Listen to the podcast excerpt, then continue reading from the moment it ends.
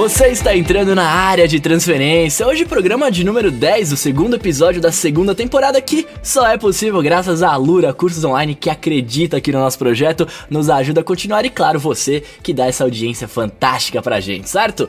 Eu sou o Bruno Casimiro, do meu lado aqui está o meu parceiro Gustavo Faria. Como é que você tá, Gustavo? Opa, fala aí, Bruno, tudo bom? Tudo bem, tudo bem. Teve uma boa semana, tudo tranquilo lá no Cocatec? Tranquilo, tranquilidade. Agora eu tô meio ansioso aí. Ganhou ou não ganhou? Como é que foi a história? Eu não sei. Ah, não sei, não sei. Domingo, domingo teremos a resposta. Pô, não vai revelar pra gente? Não posso, né? Se, se fosse na quinta-feira eu poderia falar, né? Mas como hoje é sexta, domingo tá chegando, eu ainda não posso falar. Tem que dar aquela segurada básica, maldade, né? Maldade. Em todo caso, não adianta desejar boa sorte que já tá gravado. Então, a sorte tá lançada.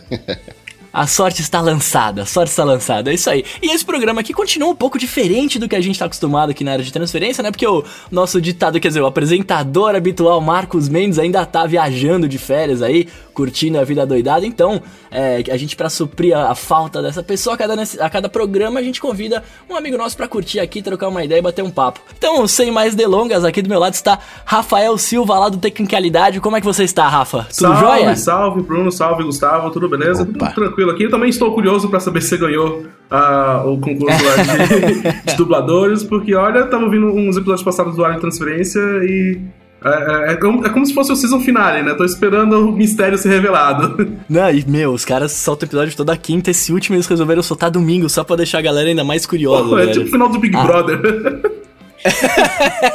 a quantidade de gente que me pergunta assim, ó. E aí, ganhou ou não ganhou? Cara, como é que vai ser? Cadê? Não sei o que, cara. Eu, eu não, não, aguento mais responder isso, cara. Mas ainda bem que estamos chegando ao final. Vamos descobrir se eu ganhei ou não, certo? Tan. Muito bem, muito bem. Vamos começar aqui com os follow-ups, então, galera. Tivemos muitos elogios pra participação do Nanete no programa passado, né? Do Loop Infinito. Muito bom, cara. Gostei bastante, inclusive, dele, dele vindo aqui. Achei que deu uma uma pegada diferente, né, pro, pro nosso cast. O que eu gostei era que o Nanete, é... ele era tretado com a questão de, de CS, e ele assumiu que CS é tranqueira. Ele é fã de tranqueira, CS tem tranqueira, por isso que ele gosta. Eu fiquei satisfeito. Reclamou pra gente aqui, né, cara? Reclamou, reclamou, reclamou, e não. Igual o cara também não gosta de CS. Pô, cara, CS é pauleira, mano. Eu já fui, eu fui duas vezes na, na CS, cobrir a CS, cara, é correria pra tudo quanto é lado. E não viu tudo, né? Tentou, é, é um tentou e não viu tudo. Não, não tem como. A menos que eu, tipo, dividisse em 15 Rafaéis e cada um fosse pro lado, ainda assim ia ter alguma coisa que eu ia perder com certeza. CS é enorme. Justo.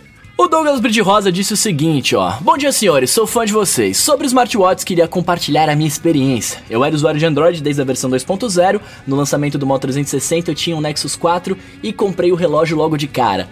Fiquei com ele por mais ou menos dois anos, mas a bateria já não tava legal. Eu costumava usar durante o dia todo e colocar para carregar à noite. Só que a bateria dele já não aguentava mais passar das 18 horas. Então vendi e comprei o Mi Band 2. Hoje eu uso ela no meu iPhone SE, durando 20 dias a bateria e monitorando o sono.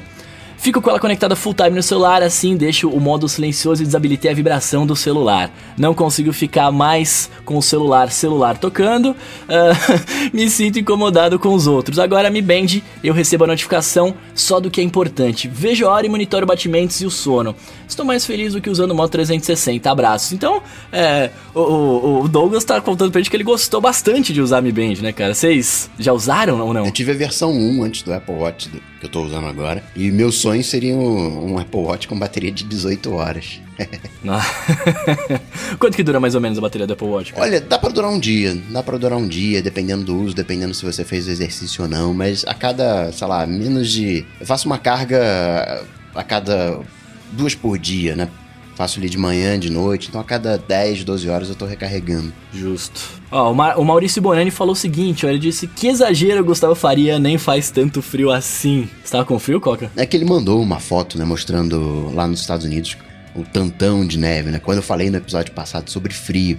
E aí vale registrar que o pessoal diz que aqui no Brasil tem muito feriado, não sei o quê, mas ninguém me engana não. Lá nos Estados Unidos, quando neva, né, é snow day, ninguém trabalha, decretado feriado, e depois que aquela neve bonitinha lá, legal, o pessoal vai, faz bolinha, taca bolinha no outro, aquilo derrete, fica escorregadio, todo mundo escorrega, e depois, né, próximo estágio, fazer um lamaçal danado, porque aquilo ali no final das contas é água. Tipo quando chove faz aquela laminha, neve, o final da neve é lama. e é pior porque vai escorregar mais ainda, né? Porque fica liso, liso, liso, né, cara? E o Felipe Ferreira disse sobre o feio do, do Google e os assistentes de voz. Será que os engenheiros sociais não desenvolveram meios para executar comandos remotos nesses assistentes virtuais? Vídeos ou coisas parecidas? Sei lá, né? Eu acho que pode ter alguma intenção do Google em despertar os, assi os assistentes no comercial para medir talvez alguma coisa, né? É uma teoria, né? Vamos ver se o pessoal, vamos ver quantas pessoas estão com o Google perto da TV. Aí mandam, ok Google, e aí eles medem a, a ativação. Curioso que, tipo, no episódio passado é, do, do meu podcast, eu falei, eu parei, pedi pra, pra parar a gravação e falei, ok, Google, bem alto. Tava, e, tipo, três ouvintes mandaram e-mail e falaram, pô, você tava tocando aqui no celular e ativou meu Android. Caraca, velho. Sorry. Mas é, é, uma, é uma colocação interessante do Felipe. Vai que alguém fala um comando, sei lá, ok, Google, compre um aplicativo, compre um filme e ele não exige confirmação porque ouviu isso um comando de voz, não sei. Pode ser uma, uma vulnerabilidade aí, quem sabe. E a galera... O ponto é que a gente deixa, deixa passar desapercebido, mas é que a gente tá sendo ouvido o tempo inteiro. Eu não posso falar nenhuma dessas duas palavras, né? O pessoal me trollou outro dia no Twitter falando, grita aí, hey Siri! E aí, não, não, não posso falar esse negócio, não, nem ok Google posso falar, só posso gritar Alexa. A única coisa que eu posso gritar. É, cara. Iago Oliveira disse aqui, ó. Será que o aumento da IoT dos smartwatches não fiquem mais relevantes? Seria mais prático com eles algumas funções. E aí, o que, que, vocês acham? Aí, isso é área, isso é uma tecnicalidade própria do Rafael, que ele tem todo, todo um affair com a internet. É, olha. Internet of. o Internet of. É, que a gente carinhosamente chama de internet da merda. é, o, o, eu não sei, o Iago meio que, que colocou uma declaração aberta, né? Foi meio genérica. Será que com o aumento do, do, da Internet of Things os smartwatches não ficam mais relevantes? Cara, a Internet of Things vai aumentar de qualquer jeito e, e não há. O que vai deixar os smartwatches mais relevantes não, não é o aumento do, desse, dessa área de dispositivos, vai ser mesmo se alguma coisa interessante, inovadora, um killer app acontecer nesse, nesses smartwatches. Por enquanto, pelo menos para mim, não existe um, um, smartwatch que tem um killer app, sabe? Que tem uma coisa que é incrível, que todo mundo que tem um smartwatch vai querer ter. É verdade. Eu acho que, naturalmente, com a evolução da tecnologia, vai acontecer alguma coisa assim. Enquanto isso não acontecer, eu acho que o smartwatch ainda vai continuar sendo um produto muito de nicho. É, na minha humilde opinião, de um cara que não é usuário de smartwatches, né? Porque eu não vejo muita necessidade para mim, uh, eu, eu, assim, eu acho que pra, ele viraria mais relevante a partir do momento que a parte de saúde dele fosse mais forte do que ela já é. Né? Então, além de medir ali seus batimentos, conseguisse fazer, é, é, medir, sei lá, muitas outras coisas, né? Que fosse realmente indispensável você ter um desse para não digo viver, mas para se manter ali equilibrado, né? Pra mim, na minha humilde opinião. Eu vou começar a monitorar as ondas cerebrais. Aí você amarra ele na testa, né? é, por que não? Uma coisa que eu acho interessante do Apple Watch é que ele tá bem, entre aspas, no lugar certo. É um lugar que você consegue medir o pulso, é um lugar que você talvez consiga medir no futuro pressão, algumas coisas de saúde, mas é um lugar também que você interage com o mundo. Ninguém abre uma porta com a boca, não, peraí, deixa eu abrir aqui a, a, a porta. Deixa eu dirigir o carro, né? De, ninguém dirige o carro com a boca, né? Tirando, sim, tem interface por voz. Mas o ponto é a interação que a gente faz com o mundo, a maneira que a gente manipula o mundo, até um trocadilho aí, é com as mãos. Então tá no lugar certo para uma autorização, de repente, para alguma coisa ali, para uma autenticação, para um acesso. Não, essa pessoa é essa pessoa. Meio que que a gente já tem no MacBook hoje. Você chegou ali, levantou a tampa, peraí, tá de Apple Watch, tá destravado. Uhum. Ah, então legal. Não, não vou exigir a senha para você. Justíssimo. E pra gente finalizar nossos follow-ups aqui, ó, Levi Vianes falou o seguinte: coloque uma música de fundo mais alta na edição, ajuda na imersão e o emoji com a minha cara ali, né? De óculos e dentuço. cara, Levi, uh, a gente pode. Podemos estudar isso aí, cara. É só a gente pedir pro Dudu dar uma aumentadinha, mas, né? Isso, isso é bacana, você que tem alguma, alguma sugestão, alguma dica, manda pra gente. Porque às vezes você escuta num ambiente diferente, às vezes você escuta no carro, e aí é um. Tem uma ambientação, às vezes você escuta no ônibus, mas sei lá, você. Eu já ouvi o Coca-Tech sendo tocado em padaria, né? Assim, coisas Olha surreais. Olha sala só. de espera de dentista. Então manda aí o retorno, né? Assim, né? toda dica é bem-vinda. E tem um outro follow-up também para acrescentar, que são os, a respeito dos resultados trimestrais da Apple, que a gente vem falando, que ela atingiu outro topo histórico. E a gente tocou nisso também na questão dos rumores, né? Se os rumores eles atrapalham ou não O fato é que as ações da Apple estão num topo histórico porque o pessoal já está negociando os rumores. O pessoal já está esperando o iPhone 8 como é. tá circulando aí na boca miúda. Então já tá lá em cima e tá barato, né? Tá 135 dólares e tá barato. O pessoal tá mirando os 150. Ô, louco. Meu, 123 dólares é. Quer dizer, 150 dólares de, de, de ações da Apple, cara. Eu acho que ela, ela, volta a ser a empresa mais valorizada, né? Porque ela perdeu esse posto por Google um tempo atrás. Eles ficam brincando que agora você, vai você, agora sou eu. ficam alternando. E lembrando que quando a gente fala o Google, a gente tá falando de Alphabet e é um negócio, assim, tem até é. exploração uh, espacial envolvida aí. E a Apple negocinho dela é vender smartphone. Ó, oh, os caras querendo, querendo diminuir aí o core de produtos da maçã, cara. Não, mas brincadeiras à parte, realmente, né? O iPhone é, é, é, o, é o que os caras mais vendem, claro. É, mas, mas vamos combinar, 135 dólares não é pouca coisa também não, cara. É, é bastante coisa, cara. Se ela já não... Eu não sei quanto que, tava do, quanto que tá do Google recentemente, alguém sabe de cabeça aí? De, não, não tenho conexão ainda com a bolsa de valores. não, mas... mas tem um aplicativo aqui no iPhone que pode me dizer. Isso é legal de, de, de esclarecer também pelo seguinte, porque as ações elas são independentes. Você, se você olhar, o, você tem um número de ações. Às vezes você, para facilitar as contas, às vezes você, uma, uma, empresa como a Apple, ela tem 10 ações e essas 10 ações estão a 130 dólares. O Google pode ter de repente mil ações e essas mil ações do Google tá a 50 dólares.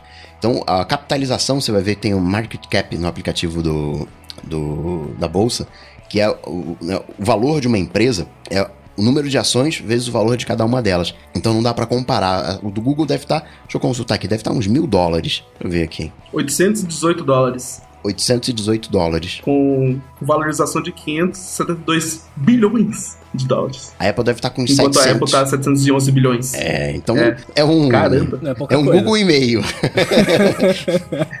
é quase nada. Não é pouca coisa, não é pouca coisa isso aí não, cara. Muito bem, acho que a gente cobriu aqui, né, os follow-ups do programa passado. Podemos passar agora para os tópicos de hoje. Vamos começar o programa efetivamente, né? Uh, podemos começar falando aqui de Planet of the Apps, conteúdo original, essas coisas? Vamos. Coquinha, conta pra gente aí, Planet of the Apps. Então, esse Planet of the Apps, o planeta dos aplicativos, é um negócio tenso, porque a gente tá vendo muito como um programinha ali, um, um reality, um quero ser dublador de, de aplicativos. Sabia que tava vindo. Sabia que tava mas, mas é muito mais do que isso, né? A Apple tá tentando, de alguma maneira, reinventar a TV. Aquilo que a Apple propôs há um tempo atrás, não, eu sei como é que a gente vai reinventar a TV, o futuro da TV são aplicativos. O que a Apple quer fazer, e ela tem um histórico de fazer isso bem, Vamos ver se. Esquece aí os últimos anos aí, vamos esquecer isso, mas ela tem condições de inventar o futuro. Né? Isso é o que é a especialidade da Apple. Ela pega, se inspira em outros produtos. Ah, cara, você está fazendo isso errado, vou te mostrar como é que faz. E cria aí um, um iPhone, né? Ela iria lançar um iPad falou: não, tá, não tá na hora de lançar. Tudo bem, foi o Jobs, mas enfim, vamos, vamos, colocar no colo da Apple.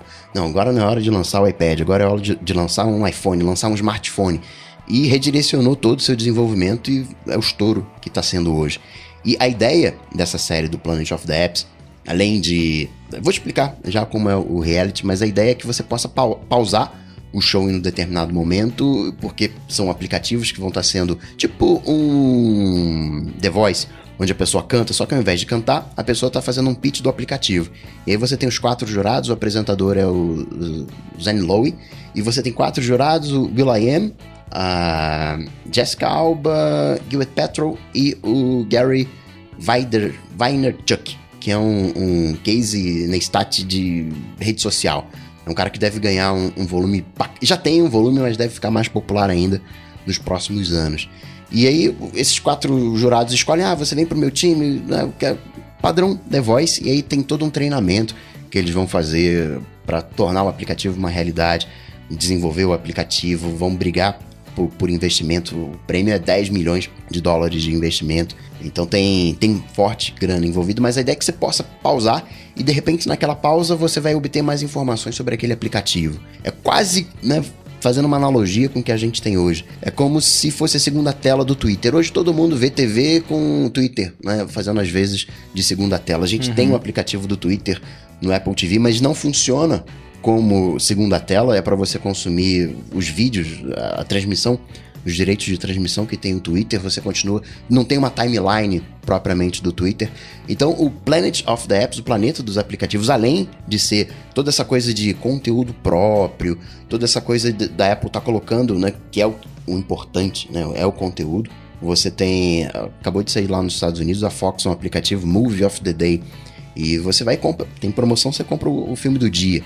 Você distribuir conteúdo hoje com Apple TV e também com Google Play, extremamente fácil. Né? Não, não, oferece mais a dificuldade que a gente tinha num tempo atrás. O problema é ter o conteúdo para distribuir. Netflix está aí com conteúdo, Amazon está aí com, com conteúdo. Então a coisa está indo por aí, só que o da Apple ela tem essa proposta de talvez conseguir reinventar a TV. O Rafael, eu sei que tem um, um, uma visão polêmica aí sobre, sobre o assunto. O que, que você acha, Rafa? Vamos lá, Rafa. Então, é uma opinião polêmica mais sobre o conteúdo, não exatamente é, pelo, é, pela, pela programação em si. Porque o jeito como o Planet of the Apps foi pensado, a maneira como os desenvolvedores mostram suas ideias é um pouco ridícula, porque eles falam. É, existe uma expressão nos Estados Unidos chamada low escalator pitch, né? Que você tenta vender uma ideia é, no tempo necessário para você subir e descer uma escada rolante. Nesse programa, eles mostram os desenvolvedores literalmente descendo uma escada rolante e falando a sua ideia para os jurados, mano. Mano, isso é uma coisa Levou muito esquisita. Né? Levou realmente ao pé da letra. E assim, não parece, além disso, não parece que eles, eles oferecem algo muito além do que é um reality show normal. Obviamente que um reality show tem que ter drama, tem que ter é, gente chorando, gente feliz, né? Com, como a gente viu na, no trailer. É, e eles parecem que não, não oferecem nada de, de diferente Quer dizer, obviamente jogando pelo trailer de 2 minutos e 10 segundos. Hum. Eu não sei, eu tô um pouco meio pouco esperançoso que vai ser algo que vai ser, tipo, incrível, mas eu vou assistir, tipo, o primeiro episódio só pra poder falar bem ou mal, dependendo de como for. ênfase no mal, né? Pelo jeito. é, provavelmente. Minhas expectativas são bem baixas.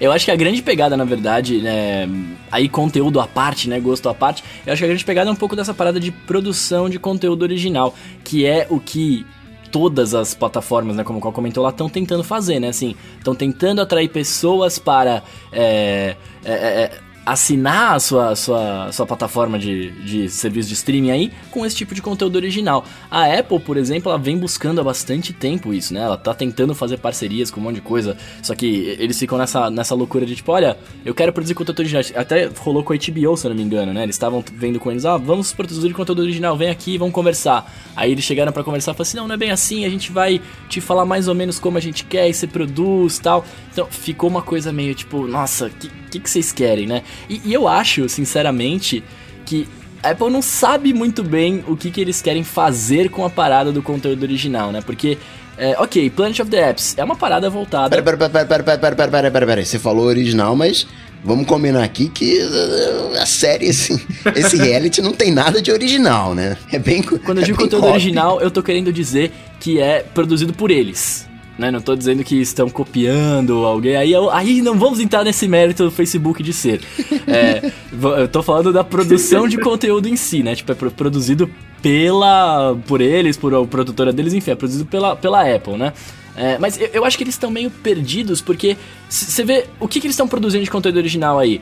Tem o Planet of the Apps, tem o Carpool Karaoke, fizeram uma série de música. Não é uma coisa que, que a gente po possa dizer que atrai qualquer tipo de público né? São shows muito focados, assim. para mim é uma coisa que eles estão comprando, tipo assim, ó, sobrou esse show aqui, ninguém mais quer, o que, que eu faço? Ah, vamos comprar pra gente ter e falar que é nosso.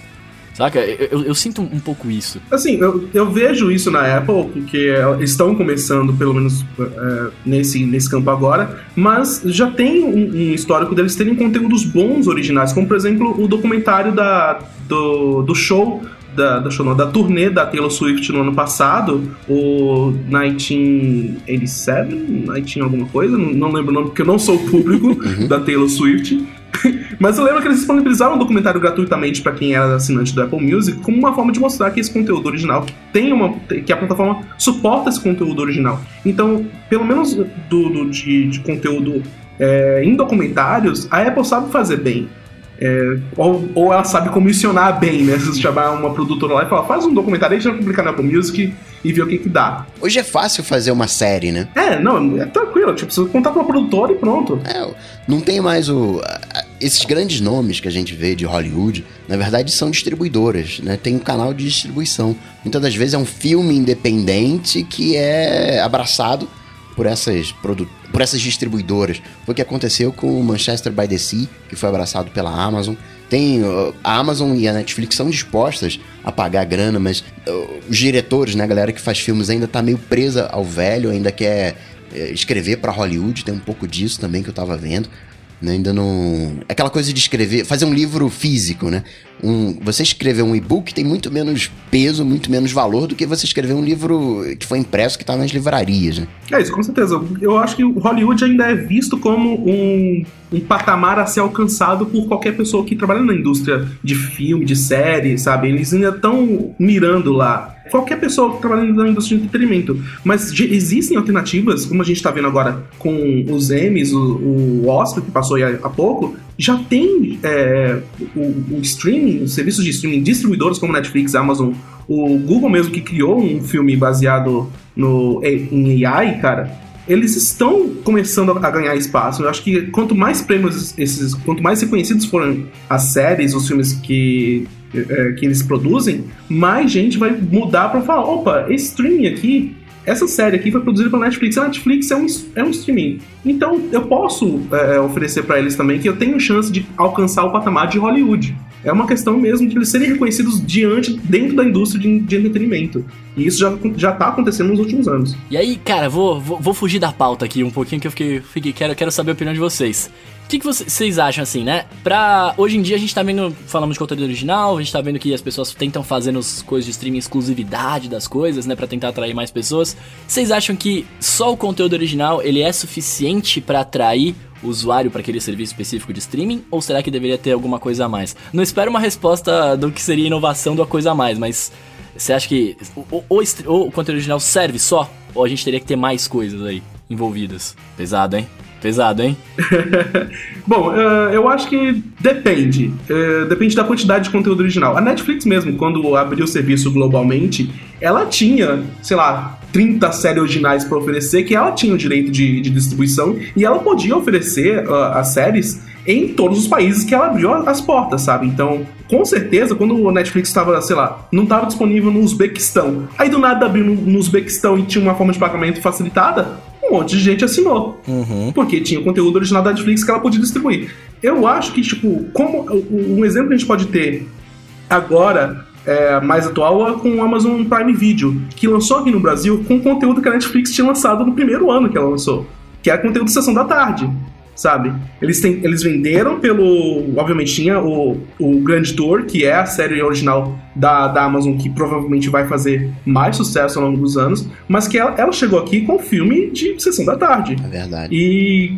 Obviamente eles sabiam disso e por isso que ofereceram três meses de 2,99 dólares por mês e a partir do, dos, dos próximos três meses seria um valor um pouco maior. Eles sabem que tem pouco conteúdo. Como eles abriram, é, globalmente é, com com esse pouco conteúdo, é, é uma forma deles meio que mostrarem que, opa, a gente tá aqui, a gente tá presente, nós somos uma concorrência, uma potencial concorrência para Netflix, mas só esse conteúdo que eles têm é, é, original não é o suficiente se ele não, não, não for. É, não tiver amplo, amplo bastante. A Amazon tem, além do, do Grande Tour, eles lançaram também com, se não me engano, Transparent, que é uma série premiadíssima pra também é, Man on the High Castle, que agora tá na segunda temporada. E são séries boas, mas você só consegue acessar, só consegue ver o trailer, por exemplo, só consegue ver o catálogo do, da Amazon Prime, é, Prime Video depois que você entra. Sabe? Existem formatos, existem maneiras de você entrar no mercado e de você disponibilizar conteúdo original que vai fazer gente querer esse conteúdo. O jeito da, da Amazon foi, para mim, um jeito errado na minha visão, mas eles estão aí, não sei quantos. Eles não anunciaram ainda, né? se tem números de, de, assinantes aqui no, globalmente, né? No Brasil no, ou globalmente. Então é, é, algo que a gente tem que esperar para ver se, se realmente vale a pena. Para mim, vale mais a pena você a, fez, fazer como a Netflix fez, que é tipo publicar os trailers no, no YouTube de uma forma pública, disponibilizar o primeiro episódio gratuitamente sem, sem cadastro e ver se isso atrai o, os, os consumidores. Isso é, é interessante, mas tem um outro lado também que eu fico pensando. É, eu gosto muito do modelo HBO, né, o Game of Thrones, que é lançado no mundo inteiro, já com, né, abrasileirado, né? Tudo localizado direitinho. Porque, vamos tomar, por exemplo, a Apple Music, né? A Beats One. É uma rádio global. Uhum. Por mais que hoje você consiga ouvir rádio de qualquer país, de qualquer lugar, você ir nas rádios locais, né? Você tem aquela super banda de rock que é dali do local, né? Nas nossas rádios a gente tem as bandas aqui do Brasil, os cantores aqui do Brasil. E quando a gente vê numa Beats One aquele cantor que pra gente é internacional, que é aquela banda de difícil acesso, ali dando uma entrevista, tudo bem que é inglês, não tá localizado, mas tem uma coisa também de distribuição. Né? O modelo Hollywood, o modelo velho, o modelo tradicional, ainda tem barreiras, ainda tem fronteiras. E esse modelo de streaming, ele é sem barreiras. Né? Você assiste e vai lá e comenta. Por mais que a Beats One não tenha pego, né? Vamos combinar aqui mas você vai lá pro Twitter e comenta aquele episódio, não tem aquela coisa de ficar esperando um tempo. Nos Estados Unidos a coisa tá bem, bem casada, né? Saiu o episódio, de, sei lá, de, de uma série na TV, já já tá pintando no iTunes. Aqui no Brasil que a coisa é mais lenta. Então tem, tem essa questão também de, de, de tempo, de, de preparar a coisa. Não é só, só o conteúdo em si. Né? Tem o, tem um quê de distribuição que a gente tem que entender ainda também. Sim, eu, eu, eu sou. A minha, minha opinião, eu perguntei porque eu, tenho, eu não tenho opinião formada direito com relação a isso, porque.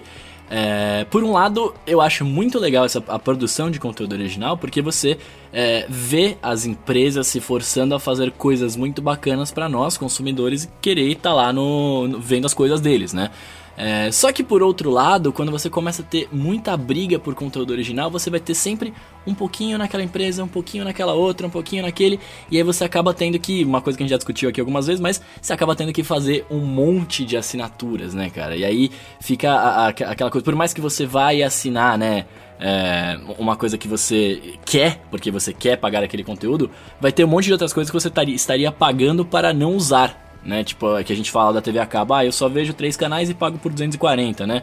É, pros streamings é a mesma coisa, pô, eu tô assinando, sei lá, Netflix para ver três séries que, eu, que são originais deles, que só tem lá e eu quero muito ver, mas eu tô pagando por todas aquelas outras. Aí eu também pago o HBO Now, HBO Go, porque eu quero ver o, o, Game of Thrones que eu não consigo ver quando lança. Também vou pagar a Amazon porque tem coisa que eu quero ver. Vou pagar o Apple Music para ver o Planet of the Apps. Enfim, é, você acaba pagando um monte de coisa. Por isso que eu acho que talvez só a produção de conteúdo original, é, a partir não seja é, a, não seja o, o, o, pulo do gato ali para falar, olha, eu quero assinar você porque você tem a série que eu gosto.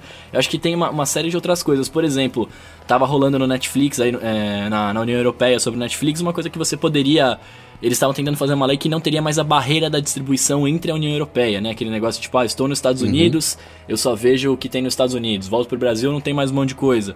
Eles estavam tentando fazer que na União Europeia como um todo fosse o mesmo conteúdo da Netflix. Então não importa se você está em Portugal, na Itália, em qualquer outro lugar, você, menos no Reino Unido, né? Porque não fazem mais parte. não importa onde você esteja, você estaria vendo a mesma coisa, o que eu acho que seria um diferencial, na minha humilde opinião, por exemplo, né? Eu falaria, pô, eu vou ficar com os caras aqui porque não importa onde eu esteja, eu vou estar tá vendo a mesma coisa, né? Eu, eu, tive uma experiência péssima com Netflix, porque eu fui para os Estados Unidos, lá, puta, é muito mais da hora, tem muito mais coisa para assistir. Comecei a ver umas séries lá, quando eu voltei pro Brasil não tinha. Eu falei, pô, velho, e agora? Minha vida acabou aqui, né, cara? Não tenho, não tenho mais motivação para continuar vivendo porque não tô vendo as séries. Então, sei lá, talvez. Isso que você falou é, é, exatamente isso que eu falo da, da distribuição, né? De, de acabar com barreiras. Só que tem uma, uma analogia, eu gosto muito de olhar as analogias com o mundo velho.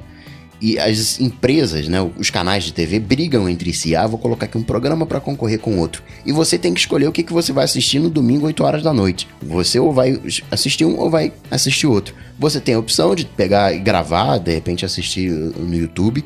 E no streaming, a, a mesma coisa. As empresas estão concorrendo entre si. E a solução que você tem para resolver isso no streaming é pagar. Uhum. Né? É a mesma analogia, é o mesmo problema de uma outra roupagem. Tá todo mundo brigando pela sua atenção, todo mundo brigando pelo seu tempo. A questão é, né, quem, quem vai levar o seu dinheiro. E tem, e tem outro problema aí também, no, em termos de geografia, é que o, nem todo estúdio é, que detém alguns direitos de séries, de filmes, tem os mesmos acordos comerciais com, com uma, um canal no Brasil e um canal, sei lá, em Portugal, uhum. né? É, tem, tem certos canais que tem, por exemplo, aqui no, no Brasil, tem um, se não me engano, a Netflix fechou um canal, fechou um, um acordo no ano passado para exibir House of Cards no, no canal de, de TV a cabo. Mas, obviamente, ó, eles não, não tiraram da uhum. Netflix, né? Eles só fizeram um acordo a mais. E, e quem quer assistir a, a, série consegue assistir, consegue ver nos dois meios, né? E é, é quem acaba ganhando no final dos contos é a Netflix. O que eu, eu vejo muito ainda é que a, a mídia velha, os antigos, né, os estúdios antigos do, de distribuição, de distribuição, de produção, ainda estão muito presos nessa, nessa geolocalização, sabe?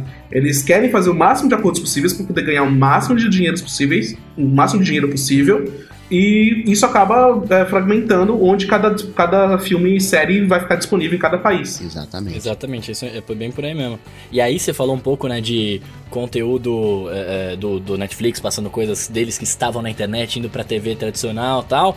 É, já entrando no próximo assunto aqui, né? Facebook TV, que Facebook começou ali desktop, foi para mobile, agora ele está invadindo a, a, televisão, os aparelhos televisores das pessoas, né, cara? E, e, e assim, é, eles entrando nisso, eu, eu, não sei onde, eu não sei onde poderia chegar. Eu não sei, não, eu não vou afirmar aqui que tipo os caras vão ser cabulosos, vão ser gigantes, vão derrubar o YouTube, por exemplo, saca? Mas é, é um grande rival. Né? Vamos combinar, é um grande rival gigantesco aí. E número de views, se eu não me engano, já bateu o YouTube, né? É uma... Tudo bem que tem aquela coisa que você vai rolando na timeline e tá contando view. Mas é uma fronteira que o Facebook tem que vencer. Né? Hoje, hoje não tem atrativo na TV. Né? Hoje a TV está cada vez mais definhando, morrendo. Tem a Netflix, e, mas você hoje o grande tchan, né? O grande que é a comunicação, é a conexão, são as redes sociais. Todo mundo tá lá no, no Facebook, é a rede social né, mais popular, e ela não tem presença na TV.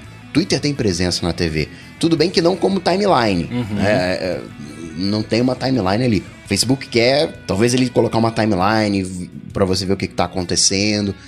Vamos ver como é que isso vai funcionar. Tem ali os vídeos, porque você tem uma plataforma estúpida de vídeos dentro do, do, do, do, Facebook, a galera clona os vídeos do YouTube, republica no Facebook e não tem uma remuneração por isso. Tem, você vai ver lá, o vídeo tem trocentas mil visualizações e não tem o retorno, como acontece no YouTube. Por isso que o Facebook está até repensando aí é, para atrair os criadores de conteúdo, uma remuneração similar a, e, ao YouTube, diga. E, e, uma coisa que você citou, Coca, que eu, eu realmente não tem, é, não tem um, um, esquema divulgado pelo Facebook, porque o máximo que eles falaram, pelo menos até a, a hora da gravação deste podcast, é que eles vão ter um aplicativo da, da Apple TV e não disseram mais nada, né? Eles não falaram se vai ter mesmo uma timeline, se vai ser só exibição de vídeo, se vai ser só é, coisas que você pode conectar pode mostrar do seu celular para o aplicativo no Facebook do, do Apple TV, se você vai poder navegar sem necessidade de um celular, cara. Eles, eles colocaram um anúncio no, no, no blog oficial deles sem dizer nada. É um anúncio do, no anúncio futuro. E, mas mesmo assim, o, o, que você falou é realmente verdade. Eles têm views pra então eles têm, estão avançando na direção do YouTube. E, e vamos combinar que, mesmo que eles tenham uma concorrência grande agora, e mesmo que eles tenham, estejam tentando pegar uma fatia do mercado do YouTube, a maneira como eles fizeram isso é, é meio tipo, você fica com o pé atrás, porque o, a, quando eles lançaram vídeos no Facebook, os views, as, as visualizações eram e são contadas até hoje a partir dos 3 segundos. Então, se você assiste um vídeo por 3 segundos no, no Facebook, pum, um view. view. Sabe? E, é, e pra vídeos, tipo, sei lá, 11 horas, 11, 11 horas 10, 15, 20 minutos, você não pode contar um view de 3 segundos, sabe? Não faz sentido isso. Aí, é aí vamos com, absurda. Aí vamos com calma que tem uma coisa aí, que é o seguinte: o, pra um view no, no, no YouTube não é muito diferente. Um view no YouTube acho que são 5 segundos.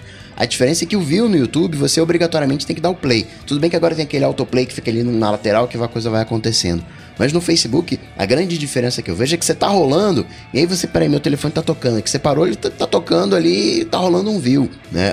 Uhum. O view não, não necessariamente está associado a um interesse, tá ali tocando, a coisa está acontecendo.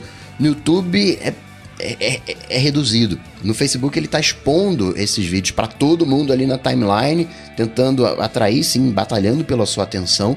Mas é o. Uhum. É, é, tenso esse negócio. Tem o aplicativo do Twitter que faz a transmissão. Né, do, o Twitter tem direito de transmissão esportiva, transmite pelo aplicativo do Apple TV. O Facebook ele vai conseguir o direito de transmissão do campeonato mexicano. vai todo o campeonato mexicano vai ser transmitido pelo Facebook. Então tem algo ali, né? Algo ali acontecendo, né? Vamos ver o, o, o que que o Zuki vai costurar, né? O que, que, que ele tá planejando, né? E bobo ele não é. Se tem uma coisa que ele não é bobo. É, e ele já disse na, nos, nas declarações passadas, quando eles liberam, sei lá, os. Quando eles liberam dados financeiros, né, a cada trimestre, eles falam, ó, vídeo é uma coisa importante. Vídeo é algo que nós estamos investindo pra caramba. Vídeo é a próxima coisa que a gente que vai explodir. E eles têm dito isso há bastante tempo. Então, a gente está vendo no, com esse aplicativo do Apple TV que o Facebook, que o Zuckerberg está falando sério. Ele, ele quer investir pesadamente em vídeo. Mas, de novo, as ferramentas do Facebook ainda não são ideais, eles não têm um Content ID como um do YouTube, não permite o número de pessoas que está testando esse, esse sistema de remuneração, que já existe no Facebook, de remuneração por, por vídeos, é muito reduzido, tipo, não consigo ver um screenshot disso sendo usado, e mas o Facebook tá lá testando, sabe? É, e ainda assim ele tá muito na infância, o Facebook ainda tá engatinhando em termos de vídeo. E ele, ele quer dar passos largos com, com esse, esse aplicativo da Apple TV. Então, a menos que ele tenha algo bem estruturado que resolva esses problemas iniciais, tanto de encontrar conteúdo pirata quanto, quanto de remuneração de, de criador de conteúdo, eu acho que esse o, o aplicativo para Apple TV é um esforço que não, não vai ter tanta recompensa assim, não, sabe? É, vocês estão falando, né, de, pô, não tem, não, eles não têm uma métrica, eles não falaram o que, que vai ser, né, fica meio assim, tipo, a gente não sabe como que eles vão medir e tal, mas, cara, a gente não pode esquecer que eles têm uma ferramenta super, hiper, mega poderosa, que é o próprio Facebook, que, tipo, é, é, consegue analisar a vida de todo mundo que tá lá, né, cara? Isso, né? Então, assim, por mais que eles. A gente ainda não sabe o que, que eles estão planejando, né? Só sabe que vai ah, vai estar tá ali na TV e a gente já imagina o que, que seja, né? É, os caras estão eles estão eles vão saber é, te mostrar exatamente aquilo que você gostaria de ver nos vídeos e tal, e aí talvez é, você fique vendo ali mais de 3 segundos, né? Porque hoje a gente não fica porque a gente vê muito vídeo de gatinho, muito vídeo uh, da galera fazendo coisa ao vivo, às vezes que não é interessante, mas a partir do momento que eles falam, ó, eu estou lançando um aplicativo só de vídeo. É para Apple TV, é para Amazon Fire e para Samsung Smart TV também, né? Então, assim, é, a partir do momento que eles lançam um aplicativo para lá, com a base de dados e informações que eles têm, talvez eles consigam fazer muito mais barulho nesse sentido de tipo assim, olha, fica aqui vendo esses três primeiros segundos porque você vai querer ficar vendo mais depois que você vê o conteúdo do vídeo porque eu sei o que você quer assistir, entendeu? Pior que nisso eu tenho que concordar, porque o, o, YouTube ele tem uma ferramenta de indicação de vídeos que é que de vez em quando é, é um erro e acerto, sabe? É, os vídeos que eu vejo de recomendação do final do, dos vídeos que eu assisto no YouTube são algumas vezes relevantes, algumas vezes não. No Facebook, eu já me peguei, cara, assistindo um vídeo assim no, no, celular, aí do nada aparece o próximo assim, ah, que legal, deixa eu ver de novo. Ah, que legal, tem o próximo aqui, deixa eu ver de novo. É isso. Ah, que legal, tem o próximo, deixa eu continuar vendo. Sabe? E eu percebi depois, caramba, eu já fiz cinco vídeos, eu tô quanto tempo nesse celular aqui? É sabe? E o Facebook tem, ele tem essa essa, por ele ter nossos dados, ele consegue ter uma ferramenta de recomendação que é infinitamente melhor do que o do YouTube, desde que tenha um conteúdo é, lá pra gente conseguir assistir.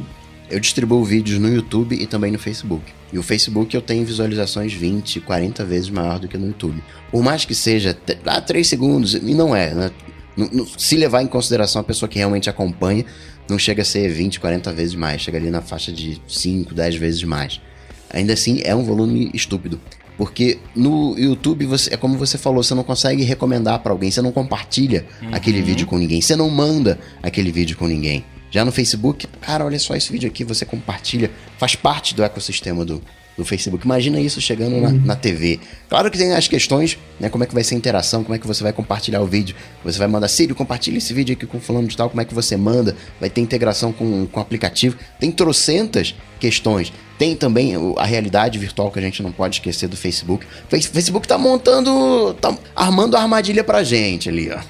Quando a gente menos esperar, pum, tamo na caçapa. Pura verdade. E, e, assim, a mecânica de distribuição do, de vídeos do YouTube é diferente do Facebook, né? Não tem uma assinatura, você não é avisado quando um amigo seu publica um vídeo, sabe? Você tem que ver na sua timeline ou você tem que buscar na, na página que você curte. Algumas vezes você consegue ver notificação de. É, você consegue ativar publicação, é, notificação de publicações, né? Não, é, não tem uma específica para vídeos. tem para vídeos ao vivo, mas isso é uma outra história. E mesmo assim, a mecânica, por eles não terem uma mecânica de assinantes, de, de inscritos, né? É, o Facebook tem que se esforçar muito para mostrar conteúdo relevante. Eu acho que é por isso que eles, que eles usam essa ferramenta de, de veja aqui o próximo vídeo, porque eles têm que compensar a ausência de uma ferramenta como tem no YouTube, que é de, de inscritos, de canais. Sim. É, e, e, e, mas se você for parar pra pensar, esse negócio que o Coca tava falando agora de, é, de você, você. Você falou agora, não tem como saber que seu amigo publicou e, e, e, o Coca tava falando que não tinha, não tinha como você publicar no YouTube, é, compartilhar com alguém para essa pessoa ver no próprio YouTube. Que é um pouco que o Google tá tentando mudar, fazendo o YouTube virar meio redinha social. Né? Verdade, né? né? Ele tem investido isso bastante nos últimos meses. Exato, você vê agora, por exemplo, é, você fez um comentário num vídeo ali, quando alguém comenta e te marca, aparece uma notificaçãozinha. Se você usar o Google Chrome no desktop, fica ali no, na página inicial, fica uma bolinha vermelha insuportável que você é obrigado a clicar para ver a notificação, tá ligado? Então assim, o, o, o, Google também não tá bobo de falando assim, ó, ah, o Facebook chegando aí com o vídeo, eu não vou fazer nada. Eles estão tentando também fazer virar mais uma redinha social ali pra é, fazer com que as pessoas fiquem por lá mesmo, né? Uhum. Mas cara, eu, assim, na minha humilde opinião, eu acho que vai fazer muito barulho essa chegada do Facebook TV. Não, que vai fazer barulho com certeza vai, né? O, qualquer coisa que o Facebook lança por ter 1.8 bilhão bilhão de usuários no mundo, qualquer coisa que eles lancem de novidade que vai alcançar bastante gente, vai fazer barulho. Uh, o problema é, é, você ter uma, uma noção de que talvez o que ele lance possa não, pode não ser tudo isso que eles querem que seja, sabe? É, é questão sim. de ver se vai ter timeline, se a interação vai ser legal. Eles querem fazer um produto bom, com certeza. Mas se não entregar uma, um produto que seja engajador, ele vai, tipo, vai ter um pico de uso e vai ser que nem Pokémon GO. Depois de um tempo vai parar de ser usado e vai cair no esquecimento. se eles não conseguem nem bloquear fake news em texto, como é que eles vão bloquear fake news em vídeo? Eita, aí que tá, hein? Aí que tá as fake news, cara. E já que a gente falou de fake news aqui, antes da gente entrar nesse próximo tópico, deixa eu falar um pouquinho da Lura que tá proporcionando esse podcast maravilhoso para vocês, certo? Não sei se você sabe, mas a Lura Cursos Online aí oferece diversos cursos. Qual que você chegou a conferir de quantos cursos aumentaram de da semana passada para essa? 326 para 330. É bastante curso, né, cara? É bastante curso. Eles têm bastante coisa lá. Então, se você é a fim de aprender coisas novas, acessa lá alura.com.br barra área de transferência que você ganha 10% de desconto nos cursos. Dá aquela ajudinha pra gente, pros caras saberem que estamos dando retorno, né? Quererem continuar fazendo, anunciando conosco aqui. E você também, de quebra, vai aprender coisas muito bacanas, certo? Mais uma vez, Alura, obrigado por investir aqui no nosso podcast, acreditar na nossa ideia de que isso poderia dar certo. E você, por favor, acessa lá alura.com.br barra área de transferência. Valeu, Alura! Obrigado, Alura! Maravilha, então vamos voltar aqui falando de fake news, né? Como é que, por exemplo, é, bom, isso vai ser, vai ser difícil, vamos ver se, a gente vai conseguir discutir. Beleza, é difícil eles conseguirem barrar as fake news em texto, como é que eles vão fazer isso em vídeo? Mas aí eu, eu pergunto, né? A Apple até falou recentemente que é, eles estão investindo numa tecnologia aí para conseguir fazer esse, é, essa, esse barramento, digamos assim, das fake news, porque é, são coisas que incomodam, que geram comentários negativos, geram, é, comentários não, mas geram posições negativas, né? Incomodam as pessoas. É, mas aí eu pergunto para vocês, cara.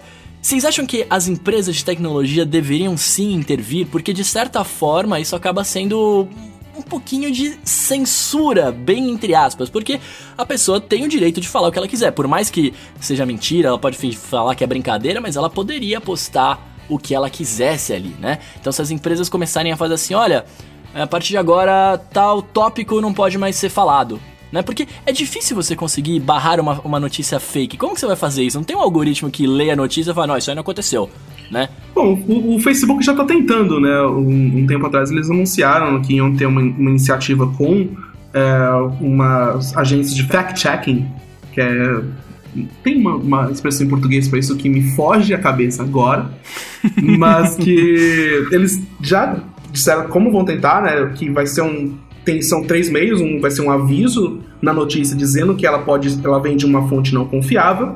O outro é avisando os usuários que compartilharam aquela notícia de que você que a notícia que você compartilhou pode ser potencialmente duvidosa E a forma que eles estabelecem isso é fazendo parcerias com, com organizações que são confiáveis, que têm um código de ética ali e que verificam os fatos individualmente, vão lá na notícia, verificam, ó, essa notícia aqui tem dados que não são verdadeiros. Aí elas avisam pro Facebook e o Facebook coloca o aviso. Essa é uma forma que eles estão testando ainda também.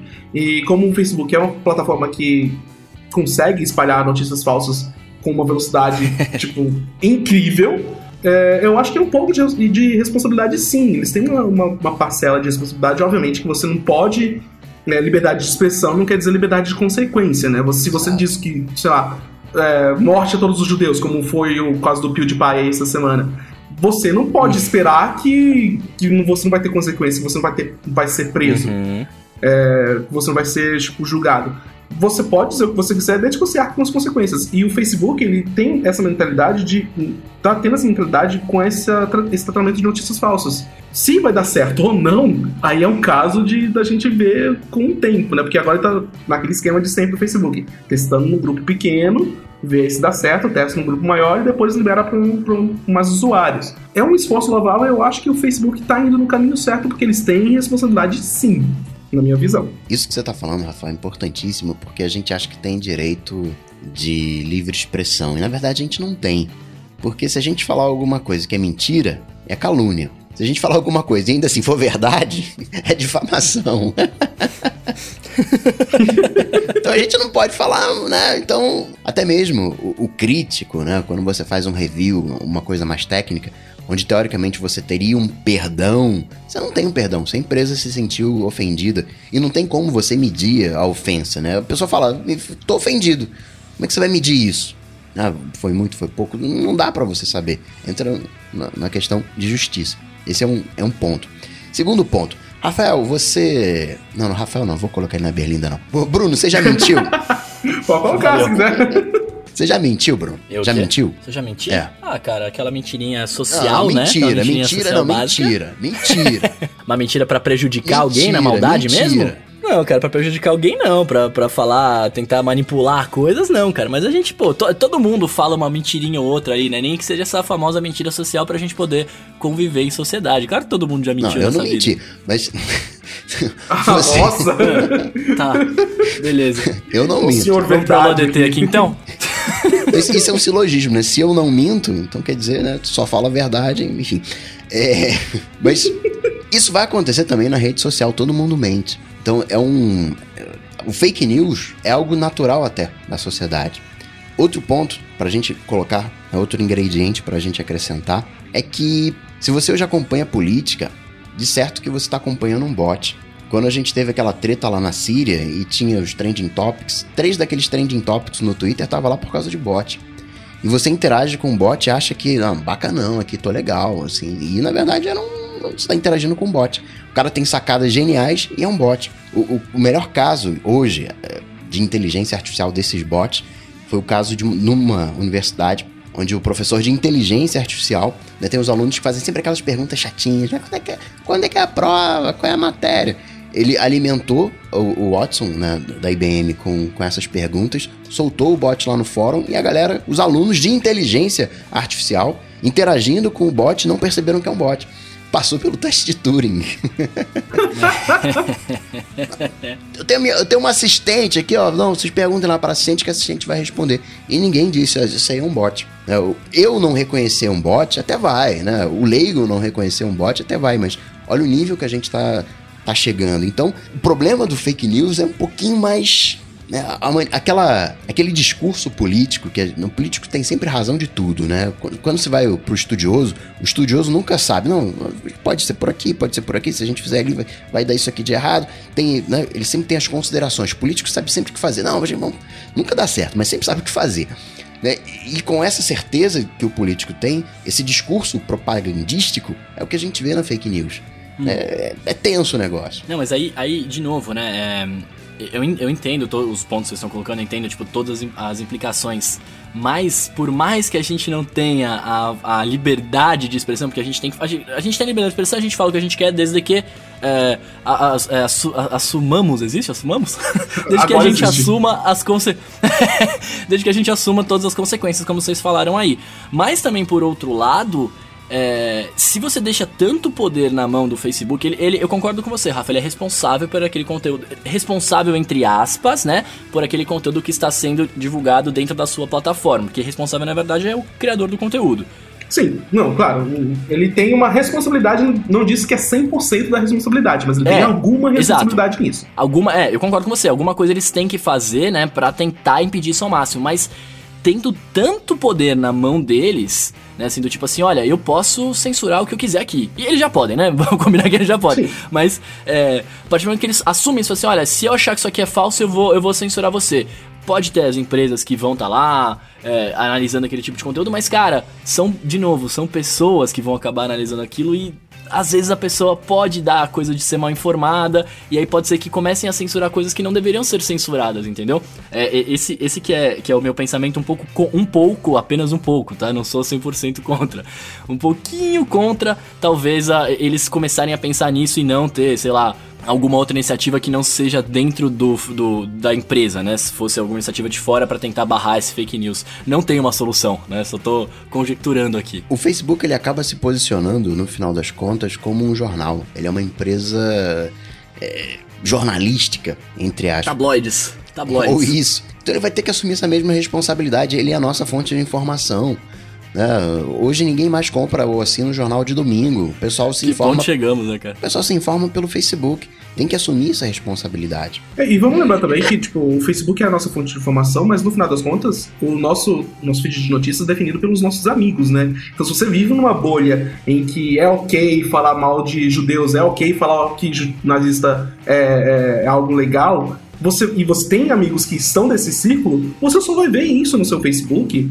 E, cara, Exato. você nunca vai ver outra coisa. Você vai manter essa mentalidade. Então, é, no final das contas, é a, é a, sua bolha que, que define o que você vê no Facebook. E o Facebook só está tentando mostrar que a fonte que, com, com essa parceria com, com é, uma, organizações para conferir é, notícias, ele só quer mostrar que aquela, aquela fonte pode não ser confiável. Ele não faz juízo de valor se a notícia é realmente falsa ou não. Ele só fala: opa, opa, isso aqui que você compartilhou pode não ser confiável. Então vai, vai do, do, do usuário verificar se ele quer continuar compartilhando aquele conteúdo ou se ele quer usar fontes mais confiáveis. É pior ainda, Rafa, sabe por quê? Foi nessa que um Trump ganhou a eleição. Porque eu posso chegar pro é, Facebook e falar o seguinte: Facebook, quem é que tá desempregado? Quem, me diz aí quem é que tá desempregado nos Estados Unidos. E para esse cara que tá desempregado nos Estados Unidos, eu mando uma propaganda, eu mando um post falando de vamos fazer a América grande de novo. América Great uhum. Again. E todo aquele discurso, de repente, uh, separatista, aquele discurso machista, o cara não, não, não fica sabendo. É meio que design Apple, né? No final das contas, a Apple faz um design para que a gente esqueça dos problemas. Tenta fazer um produto ali bacana para que a gente não note as falhas. Faz ali um Magic Mouse bacaninha para que a gente não repare que tem que na hora de carregar colocar ele que nem uma tartaruga morta de, né, de, de, de perna para cima com o casco virado. Ah, vamos esquecer isso, não, porque ele tem um, não, né, o scroll dele é legal, porque ele é, é simétrico, ele parece um sabonete, ele é bacaninha. E, e a mesma Just coisa... works. Pois é, então você começa dentro desse pós-verdade, você perde a noção de todo e você fica só com a parte. Então nem é fake news o negócio. o negócio é real, mas não. É a bolha. Mas não tá mostrando tudo. Pois é. Não é fake news, é real bolha. é, aí quando a gente começa a falar de bolha, de, de, do algoritmo, de ver o que você quer, aí a gente já acaba entrando em outro assunto, né? Eu, inclusive, tava falando com uma amiga minha ontem, que ela é psicóloga, ela é toda curte papos cabeça e tal. É, quando eu contei pra ela que tinha esse, o algoritmo, que você via o que você gosta só, tal, você via as coisas que você mais dava like, por exemplo, compartilhava, ela ficou desesperada, ela não sabia, tá ligado? Nossa. Ela falou assim, como assim? Eu falei, como assim? Eu não tô vendo, eu não tô vendo o, o, tudo que tem no meu Facebook. Eu falei, não, cara, você vê com o que você mais interage. Aí ela falou assim, é verdade, eu comecei a dar like nas suas fotos, só via foto sua. Eu falei, tá vendo? Olha lá. né? Isso, isso é uma loucura, cara. A gente pode. Eu vou encerrar aqui, acho que essa parte do debate aqui, deixando talvez uma pergunta pro nosso ouvinte, cara. O que, que você acha? Diga, diga pra gente nas redes sociais ali, o que, que você acha é, é, dessa, dessa parada do fake news? Você acha que sim, deveríamos censurar, não deveríamos censurar? Você acha que o problema não são fake news, são as bolhas, como falamos aqui? Quero saber o que, que você tem. É, qual, qual, que é a sua posição sobre esse assunto? E como é que a gente faz para mandar esse tweet? É pra onde que a gente manda esse tweet? Você manda lá no arroba aloadt ou com a hashtag aloadt que a gente vai ah, ver ali, como diz o Marcos, o grande balde, né? O grande nosso planilhão de coisas e vamos juntar tudo aqui e falaremos no próximo episódio. Muito bem, vamos aqui então agora para o, o nosso Alô ADT, né? Onde você manda lá pra gente no a, a, é, arroba Alô ADT, manda, uma, manda perguntas, manda coisas que vocês queriam saber, a gente vai tentar responder aqui para vocês. Quer começar aí, Coca? O Felipe Ferreira mandou um, um Alô ADT dizendo quais são, perguntando na verdade, quais são as carteiras, os geradores de senha que a gente usa. Eu uso o OnePassword. Rafael, você usa o quê? Eu uso o Dashlane, que é muito bom. Eu uso no, no mobile, uso no, no, no Chrome também. E uso onde tiver compatibilidade, porque aí não preciso digitar minhas senhas, é a coisa mais linda do mundo. É muito e amor. É just works. Você paga o, a anuidade? Tem anuidade? é gratuito, totalmente gratuito o Dashlane? Eu, eu, eu tô usando, tipo. Ah, foi, foi um aviso que apareceu quando eu instalei aqui de que eu podia usar durante um tempo antes de pagar. Ah. Acho que tem anuidade, mas eu não pago ainda. Então você tá usando tem três dias, né? eu, basicamente uma semana, duas. E eu não tinha visto esse aviso ainda. Antes era um caderninho de papel, né? Um caderninho de notas. Antes era o meu cérebro, só que meu cérebro tá carregado de, de, de fake news. tá carregado de senhas. e aí não dá, né, cara? Não, não pode. Eu uso um que chama Tiny Password. Ele deve ser basicamente igual ao One Password, né? Mas ele é gratuito e e funciona muito bem até hoje. Ele tem até a entradinha do Touch ID quando você vai ser. Pode pôr uma senha master, né? Ou você pode abrir com o Touch ID ali. Isso me agrada bastante, foi o que eu sempre usei. Então ele está aqui. E cara, vocês vão me xingar, mas eu tenho uma outra coisa até anotada no papel, viu? Old school. Eu sou um pouco old school. Com, algum, com, algumas coisas eu sou um pouco old school, cara. Mas a maioria, assim, 99% das minhas senhas tá aí no, no Tiny Password. Matheus Pereira falou aqui pra gente, ó. Estava ouvindo o último Acidental Tech Podcast e curti bastante a discussão sobre o possível futuro do macOS. Seria legal ouvir mais sobre isso no Alô ADT. Cara, podemos, né? Podemos falar disso num, num futuro programa aí. Vai ter futuro o, o macOS? Não, acabou. Já esse foi o último e a Apple vai abandonar, vai ficar só vendendo iPhone. Os caras, os caras tão afiados. Os caras tão afiados aqui. Do cara. jeito que eles estão faturando com o iPhone, eu não, não acharia que isso seria muito estranho. Mas você acha que você acha que eles vão ficar vendendo iPhone e vão transformar o, o, o iPad Pro no novo MacBook aí? Não. não. Marcos Mendes curtiu isso. eu acho que o macOS tem futuro, só que é, é, é, muito. Seria muito especulativo a gente tentar achar o futuro de um desktop, de um sistema para desktop, sabe? Sim, tem concordo. muita coisa para inovar, hein? Não tem como a gente. Não, concordo pensar. Eu, e eu, eu até, tipo, traria aqui alguns pensamentos, mas a minha bola de cristal tá quebrada, sabe? Tá no conserto e. é, não, não posso, hoje não. Eu acho o iOS como sistema operacional, ele dá 10 a 0. Se o macOS ele dá de 10 a 0 no, em trocentos sistemas operacionais hoje, que a gente tem no mercado desktop, essa surra que o macOS dá nos demais sistemas é a surra que ele leva do iOS. Né, o iOS é um sistema operacional muito superior, o gerenciamento que ele tem em segundo plano é, é outra coisa, assim. O iOS perto do macOS é, é brincadeirinha de criança. O macOS permite coisas muito mais poderosas, mas como sistema, o fato de você ter uma loja, proteção, não ter vírus, a criptografia, né? O, quando você olha o pacote todo, o iOS dá um banho no macOS. É, aquela famosa coisa, né? Quando só a empresa controla, né? Só eles conseguem manter uma coisa que funciona, né? Dentro dos, dos devices deles, né? Quando você acaba tendo, abrindo aí para um monte de outras empresas meterem a mão, aí já fica realmente mais complicado, né? E o Maurício Rocha pergunta qual o melhor filme sobre a história da Apple e de Steve Jobs. Você acompanha os filmezinhos hum. e, de, da Apple, do, de Jobs, Rafael? Então, eu acho curioso que ele possa fazer essa pergunta, porque não tem só um filme sobre Steve Jobs no, no mundo, né? Tem. Tipo, eu vou, seriamente, vou pesquisar no, no Google Steve Jobs Movie. Temos iJobs, temos Steve Jobs 2015, tem um que foi com Ashton Kutcher, tem outro que foi com Michael Fassbender, tem um documentário. Meu Deus! Caramba, tem muito. Você chegou a ver algum deles? Eu vi o do, do Ashton Kutcher, uh, vi o documentário que tava no Netflix e vi o do no, do Michael Fassbender, que foi o que é o mais recente, 2015. Cara, de todos, acho que o, o, o, que eu mais gostei mesmo foi o do Michael Fassbender, porque obviamente tem coisas que são falsas ali, que são, tipo, dramatizações, para você ter Romance. uma emoção. É, tem um romancezinho ali que não aconteceu na vida real, mas eu acho que foi o, o mais fiel, pelo menos da visão minha, como consumidor, como uma pessoa que não conheceu o Steve Jobs. É, e obviamente que o Wozniak discorda com todos os filmes, eu acho que ele só vai concordar mesmo com o documentário que foi aprovado pelo Steve Jobs, sabe? O documentário baseado no livro, na biografia dele. Eu acho uhum. que isso sim, com certeza, é, é, a mais fiel. Mas o que eu mais gostei foi do Steve Jobs mesmo com o Michael Fassbender. Eu só vi o do Ashton Kutcher, cara, não, não gostei muito, pra ser bem sincero. Mas eu gostei muito da atuação do Ashton Kutcher como Steve Jobs, cara. Ele tava parecidíssimo mesmo, assim. Não digo fisicamente, eu digo assim, de jeito, saca? De andar, de falar. Ele tava. Eu, eu achei o cara bem parecido. Mas não sei se como filme eu poderia falar que era o melhor filme. Eu acho que não, senão muita gente vai me xingar aqui horrores se eu falar isso. Eu acho que o melhor são todos, assim, porque provavelmente quem tá ouvindo aqui o área de transferência é um fã, né? Gosta de tecnologia. E a Apple, o Steve Jobs, tem muito para nos ensinar. E cada um deles tem uma visão, pega um pedaço Hoje a gente vive uma era do politicamente correto, né? A coisa é meio pasteurizada, assim, é meio. Tudo é mais ou menos uniforme. E Jobs era complexo pra caramba. O cara era, né, assim, uhum. pessoalmente o cara era tenso ali o negócio. Ninguém queria entrar no elevador com ele ali. não, não, falava, não vou não, pega o próximo.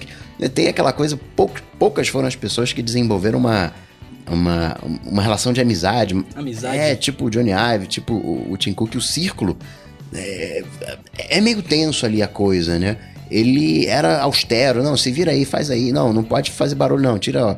Ele pegava o negócio, jogava no, na água ali no aquário, ó, viu, saiu bolha, ó, tem espaço ali, tem ar para você tirar, tira esse ar daí.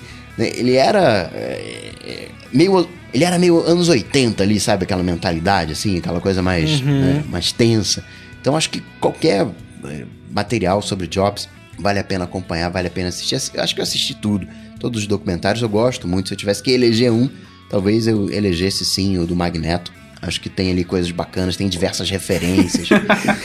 tem diversas referências. Maravilha. Aqui, só para dar uma, uma, contextualizada, procurei no, por hum. Steve Jobs no IMDB e ele me deu um resultado de sete filmes sobre Steve Jobs e três episódios de série.